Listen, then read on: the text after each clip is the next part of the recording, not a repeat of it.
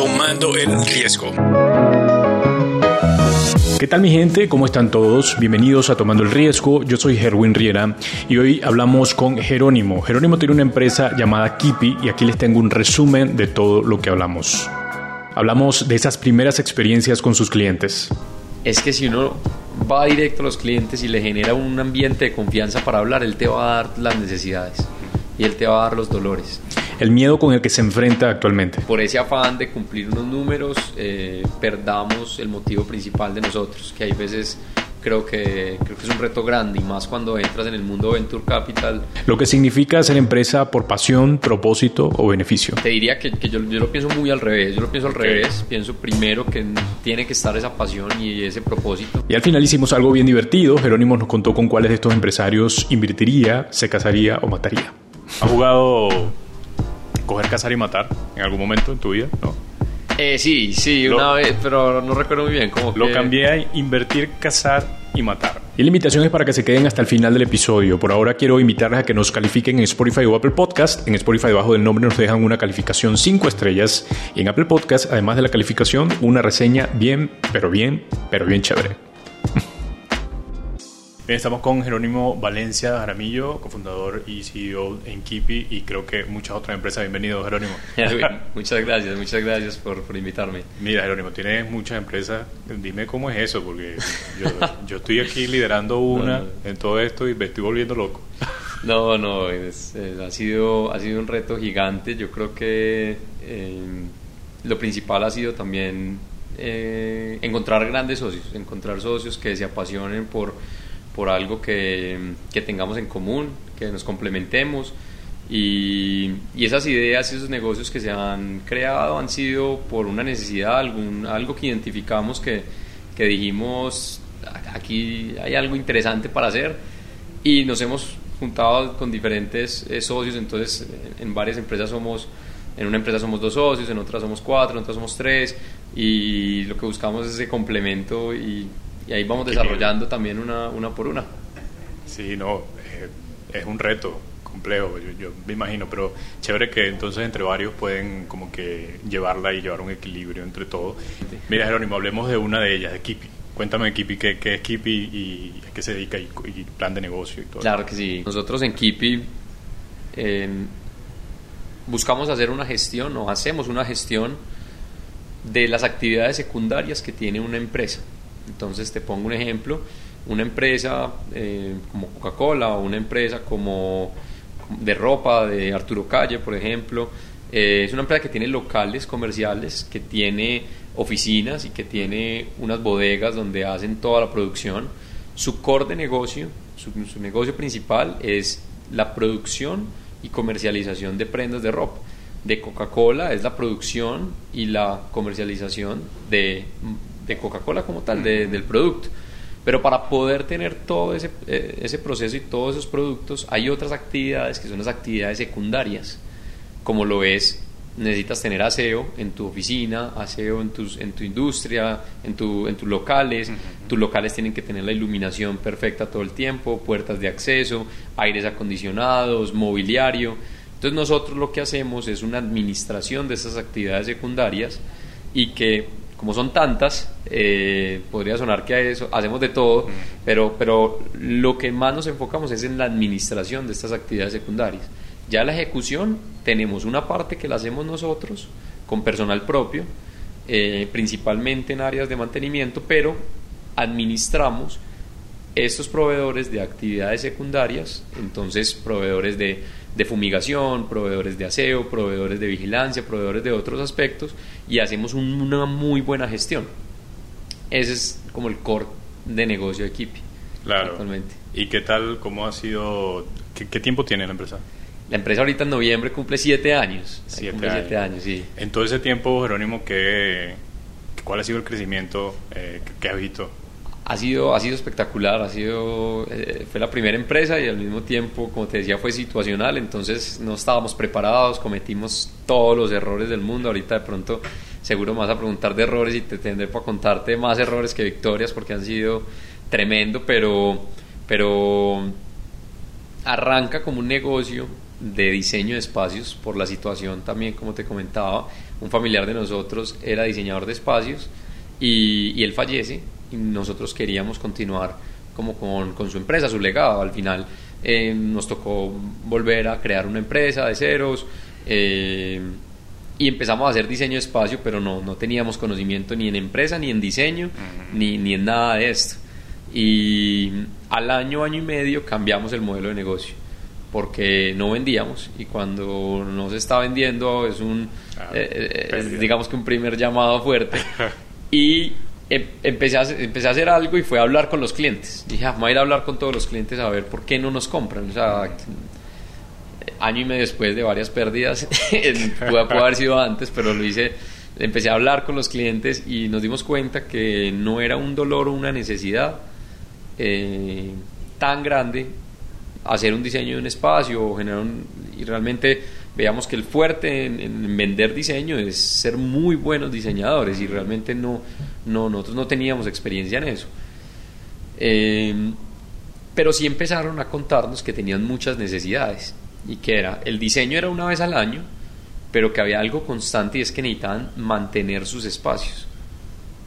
Necesitaban que pintar los muros, arreglar el baño, arreglar el piso, todo el tiempo tenían problemas en sus locales, en sus oficinas, y empezamos a ver que era una constante, y ahí sí empezamos a hacer una pequeña identificación de mercado, un pequeño benchmark, a ver qué es lo que pasaba, y encontramos que en las medianas em, y pequeñas empresas, como lo solucionaban, era con informalidad, con, un recomendado, y ellos mismos administraban esto.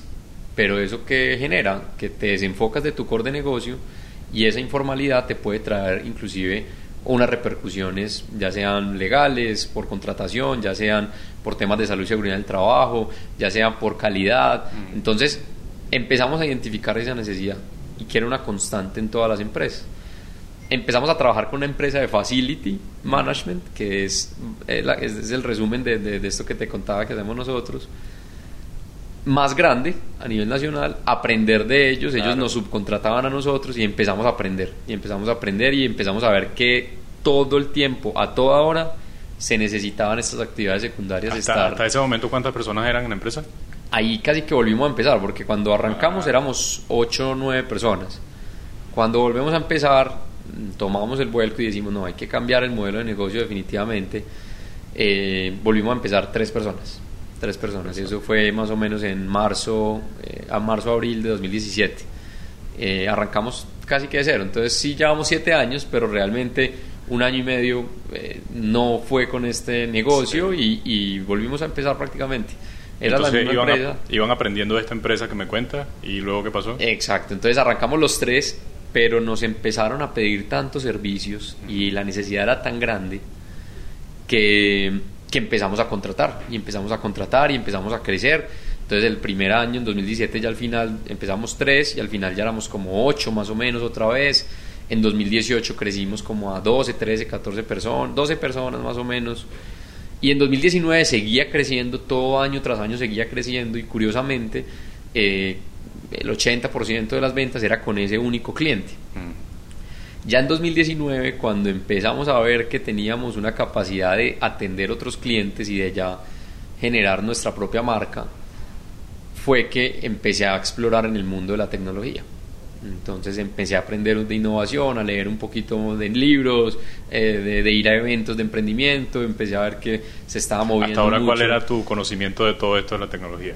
Realmente poco, muy, poco. Eh, muy chiquito sí fui muy fan de la tecnología, de, videojuegos, de, muchas cosas, pero, pero como tal eh, de, tecnología, de, desarrollo de software, de crear una plataforma, crear una web, no, pero por algún motivo yo sentía que se podía hacer. Yo decía, aquí se tiene que hacer algo de desarrollo, aquí se puede hacer eh, empieza uno a ver todas las aplicaciones que empiezan a nacer, eh, Facebook, Uber, todas estas exitosas, y uno dice, no, uno, puede desarrollar, yo empecé a meterme en la cabeza que podía desarrollar una, una plataforma, entonces empecé a leer un poco de, casos de éxito, empecé a leer de la metodología Lean Startup, de la metodología Scrum, y en, esas, en esos eventos que empiezo a participar me encuentro con, con dos socios, me encuentro con dos socios, eh, que son Santiago y Alejandro, mm. y ellos ya venían trabajando en tecnología, ellos ya venían haciendo eh, diferentes proyectos muy bacanos. Entonces cuando nos juntamos dijimos, no, creemos una nueva empresa y ahí es donde sale la, una nueva empresa que se llama Qubit. Claro. Y volcamos el negocio en el sentido de marca, porque no teníamos una marca, no teníamos un tema de comunicación, creamos una marca que es Kipi. Eh, eso fue en 2020 que creamos Kipi y empezamos a, desarrollar software para mejorar los procesos frente a los clientes, siempre pensando en los clientes, eso sí creo que creo que desde ese batacazo que tuvimos en 2017 todo el tiempo hemos tenido eso de, estar todo el tiempo en contacto con los clientes, sentarse, hablar con ellos, identificar sus dolores, sus, sus, miedos, sus expectativas. Y en 2020 le damos este vuelco, le empezamos a meter innovación, tecnología y arranca pandemia también. Y nosotros teniendo unos servicios que son físicos, eh, nos da un golpe muy duro porque cierran absolutamente todo. Cuando cierran todo, teníamos ya más o menos 13 técnicos de mantenimiento y todos, bueno, tienen que irse para la casa eh, hasta nuevo aviso. Eh, pero dijimos, no se pueden quedar quietos, no nos vamos a quedar quietos, no nos vamos a quedar quietos y definitivamente esto va a pasar. Por algo sentíamos que esto iba a pasar en algún momento. Entonces nos vamos para la casa, pero nos vamos a conectar todos los días y vamos a capacitarnos y vamos a aprender de, de, muchas cosas. Vamos a aprender de salud y seguridad del trabajo, vamos a aprender de servicio al cliente, vamos a aprender de finanzas. Empezamos a, soy muy, me gusta mucho las finanzas, apasionado por las finanzas. Eh, eh, entonces les empecé a dar clases de finanzas, empezamos a hacer, inclusive hicimos clases de Excel a, a, a todos, a todos los muchachos y estuvimos así un mes, mes y medio pero también otro tema del modelo de negocio que es muy, muy interesante y es que al mes y medio, a pesar de que todos estaban cerrados todavía, se necesitaba hacer mantenimiento. Claro. Porque igualmente eh, iban no se puede caer las oficinas, no se pueden caer los locales, entonces eh, fue una reactivación relativamente rápida para nosotros. De todo lo que me has dicho, eh, Jerónimo, me, me, llama la atención que dijiste, bueno, eh, después de haber fracasado tanto con los clientes, lo tuve que haber hecho antes, pero me fui a hablar con ellos. ¿Qué fue lo que más aprendiste de esa experiencia cuando estabas frente a los clientes y lo escuchabas? Yo creo que la mayor experiencia es que es que si uno va directo a los clientes y le genera un ambiente de confianza para hablar, él te va a dar las necesidades y él te va a dar los dolores. Y lo mejor de eso es que se puedan alinear expectativas porque muchas veces creo que nos inventamos productos o, servicios que nunca, nunca se ha hablado con un cliente si alguien lo necesita. En cambio, al hablar con esa confianza y decirle, venga, ¿usted por qué no me compra? ¿Qué no le gusta? ¿Qué le gusta de mi producto? Te va a decir la verdad. Claro. Después se pasará a hacer hacer, digamos que una investigación más masiva con ayuda de tecnología y poder identificar mercados más grandes, pero en entrada en un emprendimiento uno puede ir a hablar con los clientes y, quitar como esa barrera o ese miedo de, de, no, yo, yo cómo voy a ir a hablar con un cliente si le, si le estoy vendiendo. No, yo creo que si uno va y genuinamente habla y le genera un ambiente de tranquilidad, te va a decir su dolor y cuando te diga su dolor, su necesidad, vas a poder ofrecerle un producto que le solucione ese dolor y esa necesidad. Y él te va a comprar. Él muy probablemente te va a comprar, porque si alineas esa expectativa con el cliente, le vas a entregar un producto que, que te va a comprar. Y si te compra él, muy probablemente otro cliente, otro posible prospecto que sea muy similar a él, que sea del mismo sector, del mismo tamaño, eh, con características similares, va a tener un dolor muy similar. Entonces vas a poder también venderle a ese otro... Hablaba con otro empresario sobre eso porque es como también, no nada más que consigues otras características similares en clientes distintos, sino que como empresario, como emprendedor también te llenas de confianza. Totalmente. Y puedes ir mucho más allá. Totalmente de acuerdo, totalmente de acuerdo. Y empezamos a tener esa confianza precisamente. Empezamos a ir a tocar la puerta y, y bueno, yo ahí estaba todavía muy joven y y, claro, el primer año era un poco lleno de miedos, pero en ese segundo año cuando decía o quito los miedos o cerramos la empresa, porque me tocaba ir a hablar con ellos o, ya no continuar. Y estuvimos a una semana de cerrar y, iba y tocaba la puerta y, hablaba con un, con un, director que tenía 300 personas a cargo y decía, tenía que ir a hablar, tenía que ir a hablar para preguntarle él qué necesitaba y si yo podía cumplirle esos, esos dolores. Entonces como que creo que creo que ese ha sido el mayor aprendizaje. ¿Qué te, funcionó más en ese momento, Jerónimo? Eh, ¿Llamadas o ir directamente al cliente? En ese caso fue ir directamente. Eh, ahí digamos que eh, no, no, estaba pandemia, todavía era muy de citas presenciales, entonces ir directamente, ir directamente. Fui a varias oficinas. me acuerdo que una quedaba por Guayabal, otra quedaba por Los Balsos. Y yo ahí me reunía con, con varios directores, varias personas que llevaban el proyecto. Eh, y hablaba directamente con ellos. Y sacábamos la cotización y le decía, mira, eh, ¿qué te parece esta cotización? ¿Te parece que por acá va eh, este proyecto? ¿Ustedes sí lo van a llevar? Y llegó un momento en esa, digamos, como en esa desesperación de que no compraban, que fue el punto clave. Me acuerdo que cotizamos un trabajo que era de diseño hermoso a, una, a, un, a, unas oficinas de ellos muy grandes. Esta es la hora que nunca hicieron ese proyecto, después de casi seis años. Y ahí es cuando, eh, viendo en retrospectiva, no, no tenía la necesidad, no tenía la necesidad, no tenía el dolor, era un poco más un tema de gusto, de que querían de pronto explorar si algún día lo hacían, pero al no preguntar esa necesidad de entrada, va a pasar eso con las cotizaciones de uno, va a pasar eso con las aprobaciones de uno. Si uno de entrada no sabe su dolor, se va a demorar mucho la venta. En cambio, hoy en día nosotros tenemos un promedio de venta, que el ciclo de venta de nosotros es menos de un mes ya con los clientes y, las aprobaciones son realmente una de cada tres, que es un, número muy alto, un estándar muy alto, que antes era una de cada 50. Entonces creo que fue ir y tocar la puerta y mostrar también uno que lo vean y que tienen la iniciativa, las ganas. Claro. Creo que fue eso en, ese momento. Súper bien. Quiero pasar un poco a lo, al, a cómo es el, el, equipo y todo esto. Claro que sí. Y sabe, de pronto, entendiendo cómo ha sido todo este proceso para ti de, hacer empresa, ¿cómo manejas los desacuerdos con tus socios, por ejemplo? ¿Cómo es para ti este, esta situación? Eh, de pronto, obviamente hay muchos desacuerdos en un equipo, todos tienen diferentes temperamentos, lo que sea, pero ¿cómo lo haces tú? Bueno, e, es, algo interesante, es algo interesante también aprendiendo, mm. aprendiendo, creo que eh, algo que me ha ayudado mucho son los libros, eh, hay uno y me gusta eh, esa filosofía que maneja eh, manejan en Amazon, que está en el libro de Amazon y lo hemos intentado traer mucho acá.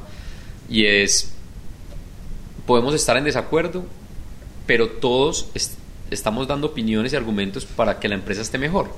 Entonces, teniendo esa premisa, no debería molestarme un argumento de otro porque esa persona tiene una perspectiva de que con, con el argumento que él dice va a ser mejor.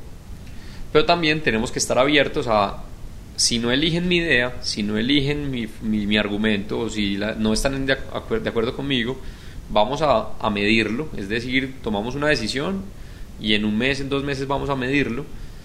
Y si funcionó como lo dijeron los otros, está súper bien y todos la damos toda para que salga. Si no funcionó, nadie va a decir ah, no, fue culpa tuya, ah, no, mira, yo te lo dije que no era así, no, está prohibido. Entonces creo que es una combinación de eso, de primero estar claros de que todos siempre estamos buscando lo mejor para las empresas y que segundo, sea mi decisión o no, mi, o no mi argumento, tenemos que darla toda y medirla, y medirla y, cambiarla si es necesario en el camino, pero medirla. Entonces creo que esa ha sido... Eso está muy valioso. Sabiendo todo esto, lo que sabes hasta ahora, desde que estás haciendo empresa, eh, esto lo escucha también personas que están empezando, que tienen una idea de negocio y no han comenzado. ¿Hay algo que, que, hubieras hecho diferente eh, cuando estabas empezando? Teniendo en cuenta ya todo el conocimiento que tienes ahora. Claro, eh, bueno, yo creo que yo creo que sí, yo creo que sí pude haber hecho mm, cosas mejores, pues todo ha sido un camino espectacular, eh, pero algo que pude haber hecho mejor es, es leer más.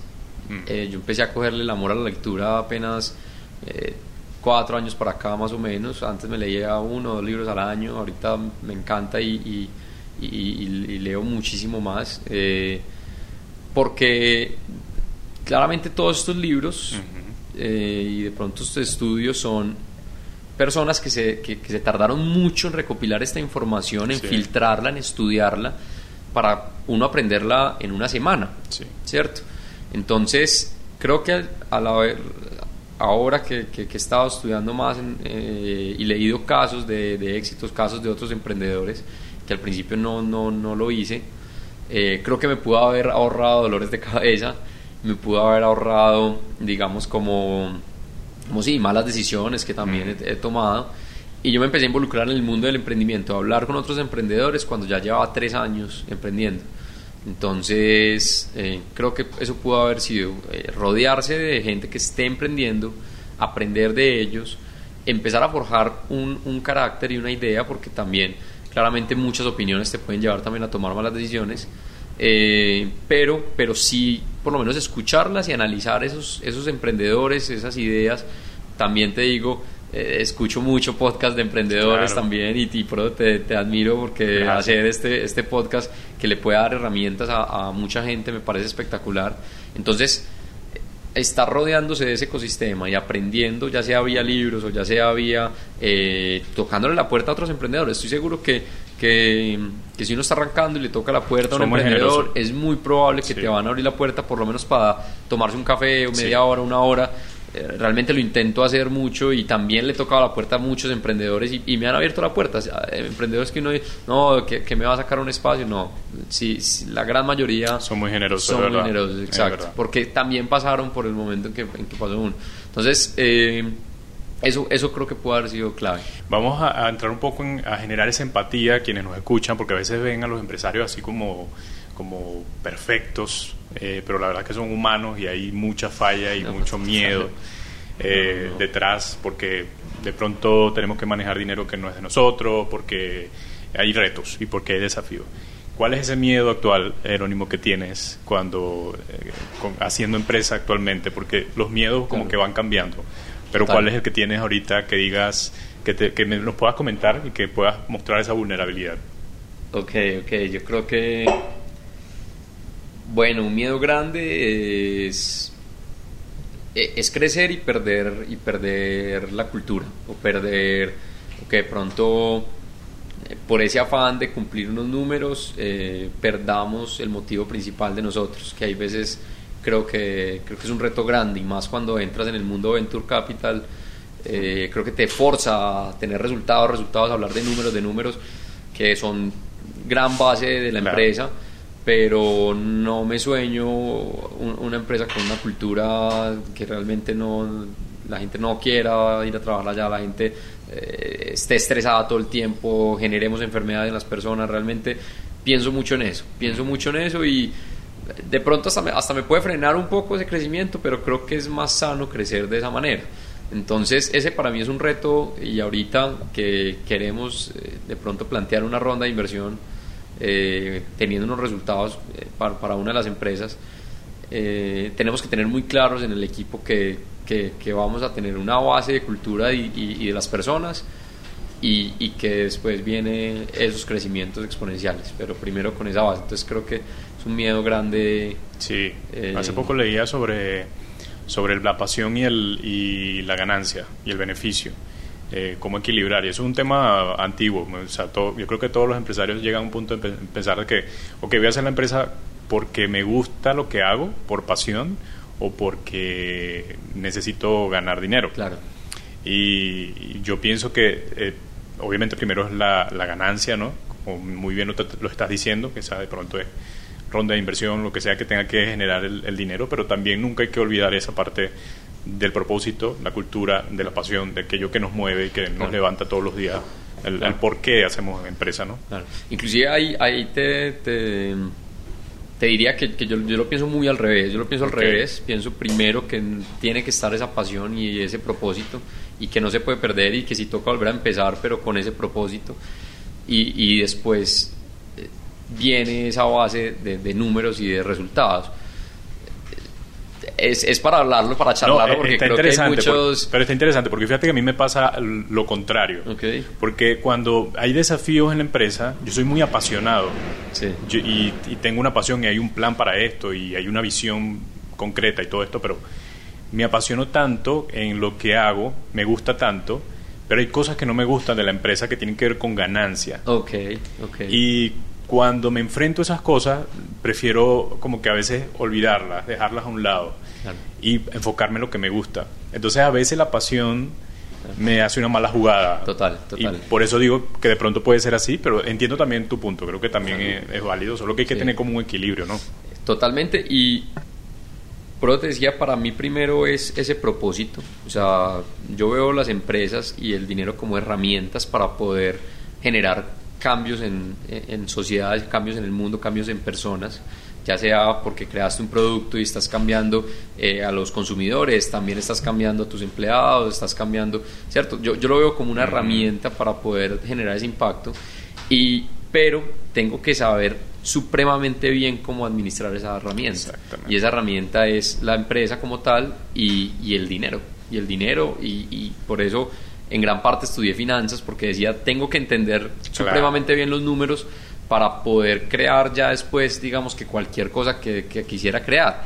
Eh, entonces, pero tiene que estar de primero para mí ese propósito y que las conversaciones sean hacia ese propósito, porque ese es el miedo que te, que te decía, de que de pronto al, al, al ver un crecimiento grande, nosotros eh, año tras año hemos crecido, todos los años hemos crecido, en Kipi hemos crecido en un promedio del 70% año tras año, y en AUCO apenas es el segundo año, pero ya crecimos, o sea, ya ya crecimos casi tres veces, mm. como dos veces respecto al año pasado y apenas vamos en julio. Entonces, lo, el miedo que, que, que, me genera es que si vamos a crecer cinco veces respecto a un año anterior, sea porque tenemos de primero el propósito. Claro. Y no sea porque eh, estamos 100% enfocados en generar riquezas, en generar dinero y, y se nos olvide de pronto ese gran, ese gran propósito de impactar a las personas, que, que, he visto casos que pasan. sí, sí, por supuesto. Entonces, por eso me da, me Es verdad, y creo que a veces esa, eso de enfocarnos tanto en, el dinero y todo esto mata un poco esa, ese propósito. Puede matarlo. Y, es, y es triste porque por ejemplo, en mi caso es como el podcast, me apasiona todo esto, la comunicación, pero si me enfoco tanto en el dinero, puede que le agarre rabia al podcast. puede que, que fastidio, okay. quiero hacer más podcast. Pero entiendo, entiendo ese punto y me parece súper bien esta, eh, este, de pronto este pensamiento que podamos compartir. A veces con diferencias o a veces incluso llegando a un mismo fin. ¿Qué está funcionando actualmente en tu empresa, Jerónimo, que tú nos puedas decir, esto está funcionando y nos va muy bien con esto? Eh, lo primero que, que, está funcionando en Kipi es que creo que todos están soñando. Creo que en este momento todos están soñando eh, y en años anteriores no estaban todos, ¿cierto? Ahorita logramos, diría yo, el 100% puedo hablar uno por uno y saben para dónde vamos, qué vamos a lograr, cuál es la visión. Entonces, creo que eso es lo que más está funcionando porque eso te va a dar productividad, eso te va a dar compromiso, te va a dar confianza. Estás, estoy confiando todo el tiempo en, en el equipo. Eh, Creo que cuando no, se está, no, no, no tienes a todo el equipo alineado en ese sueño, eh, se puede generar un tema de, que falta de compromiso, de falta de confianza. ¿Será que ellos sí están trabajando? y, puede que estés trabajando por objetivos, pero aún así, cuando no están con esa visión, de pronto esos objetivos se cumplen, pero no se cumplen con, con, con, con todo lo que uno se soñaría. Entonces, y, somos una empresa que, que, es, que estamos innovando, pero son tareas tradicionales y tareas de hace cientos de años. Mm. Pintar muros, arreglar pisos, arreglar un baño, eh, sí, eh, hacer un aseo de una localidad, que normalmente en el sector se ha medido con hora de ingreso, hora de salida, que se ha medido con eh, seguimiento del trabajador, supervisores todo el tiempo, mm. inclusive cámaras. entonces, hemos intentado no entrar en ese juego Obviamente hay controles en algunos temas y sobre todo en objetivos, en resultados, pero, pero lo que más ha funcionado para mí es, porque al principio en un emprendimiento no puedes medir todo, estar pendiente de todo, no, estás enfocado en crecer, en, en generar caja para poder, para poder eh, seguir subsistiendo.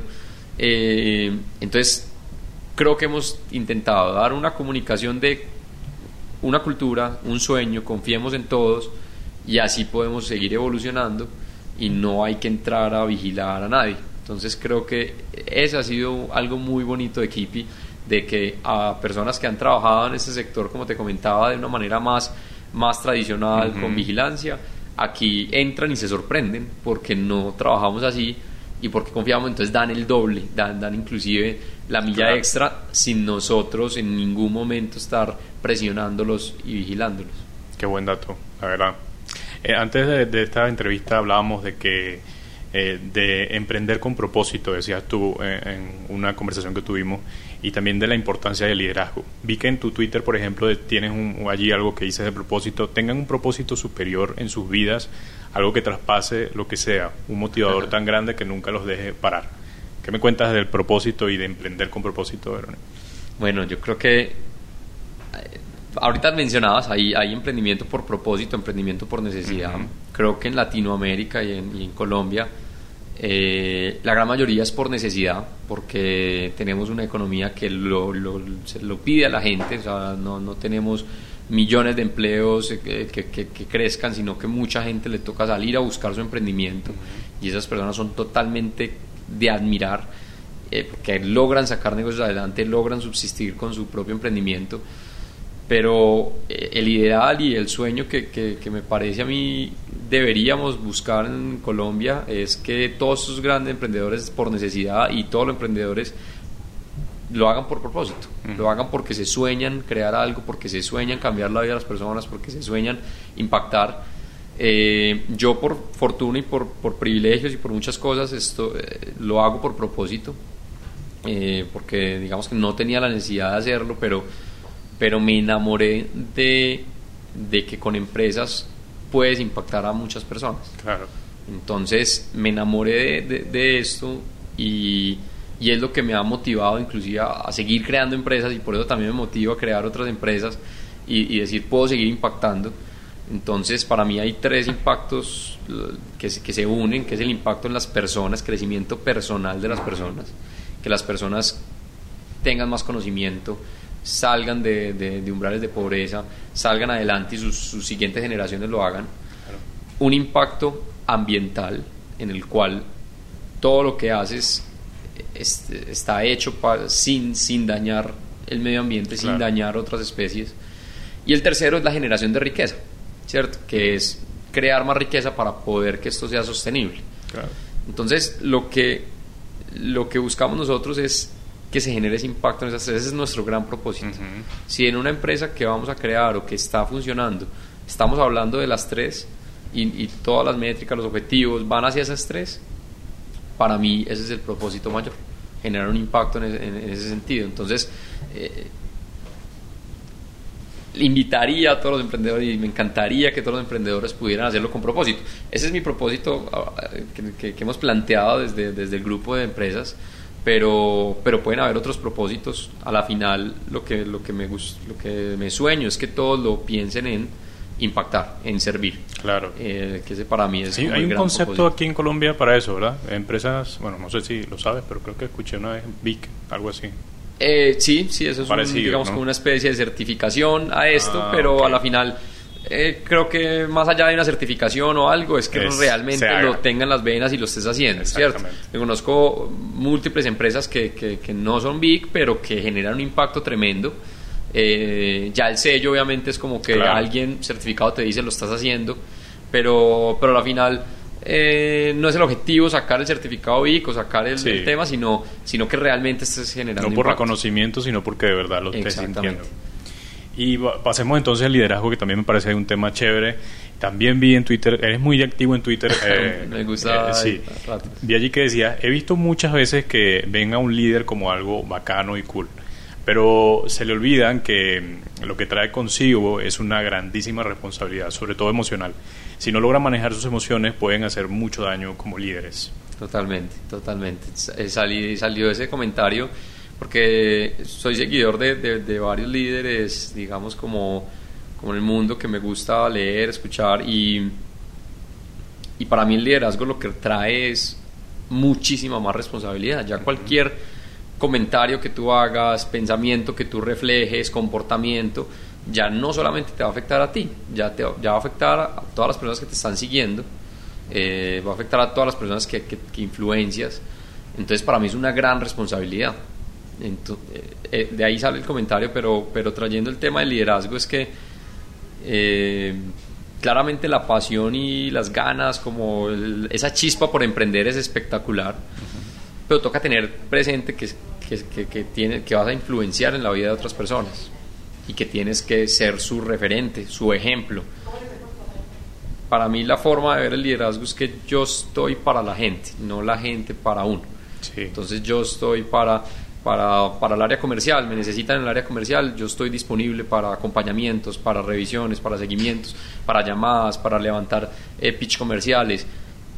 Vamos para el área operativa, yo estoy para los técnicos, yo estoy para el personal de aseo, para los coordinadores, qué necesitan, qué herramientas, cómo trabajamos. Entonces, es esa disponibilidad de, de que el líder está es para el resto y, y me parece bien importante porque he hablado con varios emprendedores e inclusive eh, tuve la fortuna hace poco de conocer a, un director de un medio de comunicación muy grande acá, de Antioquia inclusive, y, y él me comentaba que lo más complejo que él ha visto en el mundo del emprendimiento es, es la falta de formación en liderazgo. Es decir, que de pronto obviamos que al ser un emprendedor somos líderes y no necesariamente porque, porque el liderazgo para mí hay que estudiarlo y trabajar así como estudio finanzas, así como estudio eh, temas de tecnología, estudio temas de marketing, tengo que estudiar y formarme en liderazgo. Claro. Y hay escuelas de liderazgo, y hay cursos de liderazgo, y hay eventos internacionales de liderazgo. Entonces, eh, creo que es no obviar estudiarle la importancia y la relevancia al liderazgo porque es una responsabilidad porque es una responsabilidad, porque hace influenciar en más personas. Entonces, por eso eh, me parece que es clave que deberíamos involucrar más el liderazgo en la conversación y más en la conversación de emprendimiento.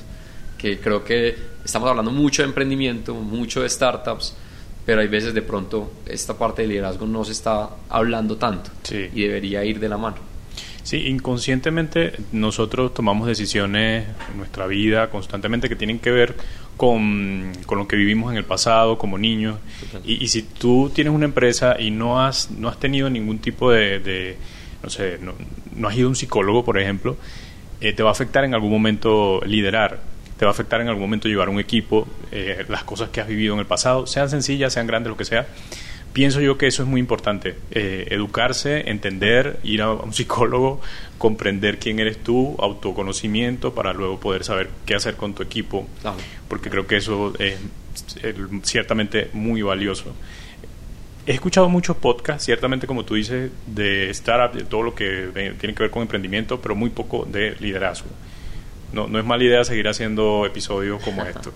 Leí también otro tuit que decía, lideren desde el positivismo, un líder debe mostrarse fuerte y positivo, tiene que ser el último en perder la fe. Pero ahí pregunto, cuando, cuando estás tan cargado, esto carga y esto cansa también, cuando te pasa esto, porque puedes estar allí liderando y haciendo esta, este tipo de estas características que colocas acá, ¿a quién acudes para, para? Claro, total. Eh, tengo mentores, tengo mentores y personas de confianza con las que hablo eh, principalmente son dos personas. la primera es mi mamá, que es una gran líder. Eh, llegó a liderar en una empresa de seguros más de mil personas y, realmente es, es de admirar muchas cosas que, que ella me ha enseñado y ella me ha formado y, y el 90% de lo que soy hoy es por mi mamá realmente. Entonces, eh, ella me ayuda mucho y yo ya también la ayudo a ella en algunas cositas, pero ella me ayuda mucho y, tengo espacios con ella para hablar eh, de vez en cuando. Los dos viajamos mucho, pero hay veces, eh, por lo menos una vez al mes, una semana, nos encontramos eh, y, y, hablábamos y charlábamos. eso es lo primero. Mm, creo que tener mentores y que, y que hay veces uno pensará, no, el mentor es un empresario de 50 años en el sector. No, realmente un mentor es la persona que tienes al lado también. y la segunda es mi novia, entonces, creo que ella ahorita está tomando un papel de mentora diaria, parte. prácticamente. ella me genera mucha calma y me genera mucha eh, aterrizarse y pensar la situación, ver los diferentes puntos. Siempre en una situación están las dos caras, siempre, nunca, nunca se puede quedar uno con una sola cara.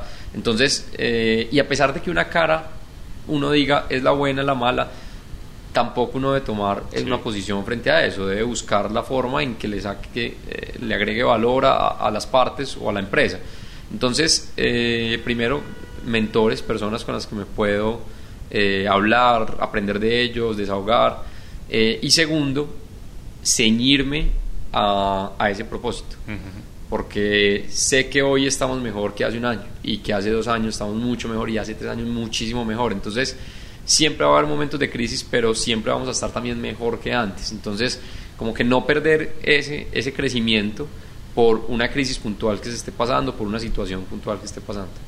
Entiendo, está súper interesante y creo que eso es importante. No, eh, creo que nunca debemos estar tan solos como cuando emprendemos. Tenemos que tener gente al lado que podamos decir, confío en ti, puedo contarte, puedes conocerme esta parte vulnerable necesito que me conozca porque estoy liderando, así básicamente. Quiero pasar a una parte eh, un poco más personal y ya estamos cerrando, pero antes, antes quiero eh, hacer un corte comercial, una publicidad corta y venimos a hablar un poco del contraste entre la vida de la empresa, la motivación correcta, algunos libros que sean influyentes para ti y algunas otras preguntas y tengo al final una pregunta que siempre hago rara, pero que está chévere. Listo, perfecto. Volvemos ahorita.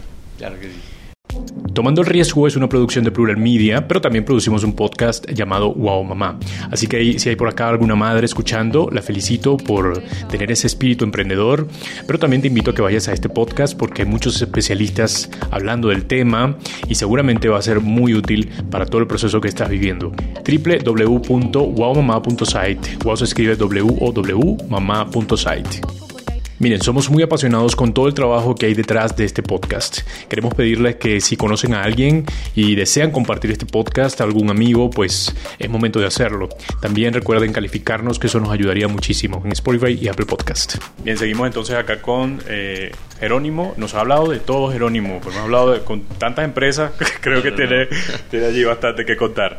Eh, de liderazgo, hablamos de, emprendimiento con propósito, también hablamos de cómo ha sido eh, la experiencia para con eh, las empresas Kipi y otras que también han salido a partir de, estas y, cómo su experiencia lo ha llevado a entender tantas cosas en cuanto al liderazgo y que ahorita eh, necesitamos que se hable mucho más de liderazgo.